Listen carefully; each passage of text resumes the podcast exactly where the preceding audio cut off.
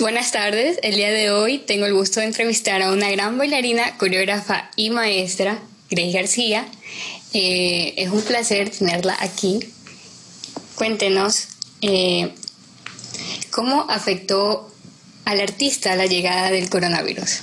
Bueno, en primera instancia fue un golpe sumamente inesperado, ya que como bailarina, coreógrafa y los planes que se tenían, pues intervinieron de manera drástica, o sea, hicieron que para el artista eh, se dé una vuelta totalmente de 180 grados y readaptarnos eh, a la situación, acoplarnos, no vamos a decir que todos empezamos eh, o recomenzamos nuestras actividades al instante que comenzó la cuarentena.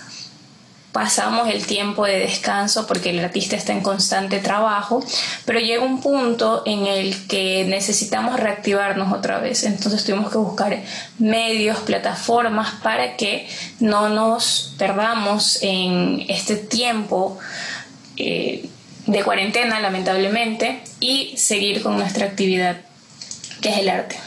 Por supuesto. ¿Y eh, cómo se vive en estos días de confinamiento?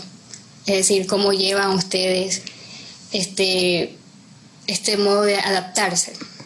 Bueno, como lo mencioné anteriormente, es difícil readaptarse, pero como bailarina independiente de cierta forma, eh, uno constantemente busca moverse otra vez. Tú buscas volver a desarrollarte, volver a bailar, eh, comienzas a practicar.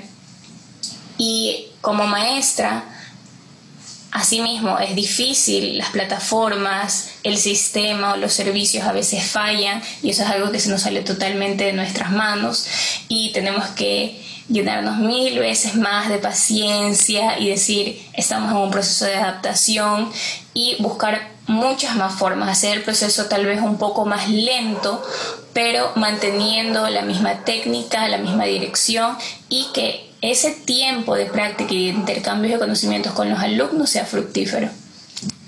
Por supuesto. Y en estos casos, ¿cuáles serían para usted unas posibles soluciones a toda la crisis económica en los artistas? Bueno, de manera directa, eh, repito, como maestra, serían que se reincorporen las actividades. Eh, por suerte, eh, la situación del país, cambiamos de un semáforo rojo a un semáforo amarillo y poco a poco las actividades, ya sean generales, se están reactivando por prevención y cuidado y teniendo el interés de la salud y el bienestar de los niños es imperioso tener muy en cuenta este punto. Sin embargo, eh, eh, dar una mayor apertura y pues muchas personas lo están haciendo, lo estoy haciendo de manera particular dando clases eh, personales, individuales a cada estudiante. Obviamente el costo tal vez no es 100% favorable, eh, se está haciendo el costo por hora de clase y de cierta forma tras, todo este tiempo perdido le estoy dedicando aún más tiempo a este alumno al que le estoy dedicando el tiempo en su hora clase, se siente beneficiado este y puedo asimismo dar esa misma personalificación a varios alumnos. Sería eso principalmente, y que después posteriormente se puedan ir agregando y hasta lograr llegar a la estabilidad en las clases. Claro, y por último, para culminar esta entrevista, ¿cómo puede trabajar un artista para generar ingresos a esta grave situación que estamos atravesando? Bueno, el artista como tal, independientemente de esta situación eh, a nivel del estado de salud, siempre se les ha ingeniado para buscar desenvolverse o desarrollarse en el medio. No es imposible, sí se puede, hay formas de destacar y nos hemos dado cuenta en esta crisis sanitaria que las redes sociales son un punto muy importante actualmente.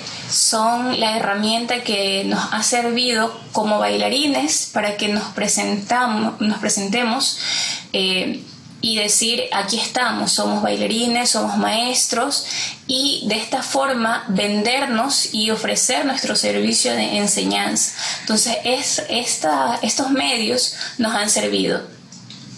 Ahora más que nunca para potenciarnos y eh, darnos a conocer y llegar a un mayor mercado.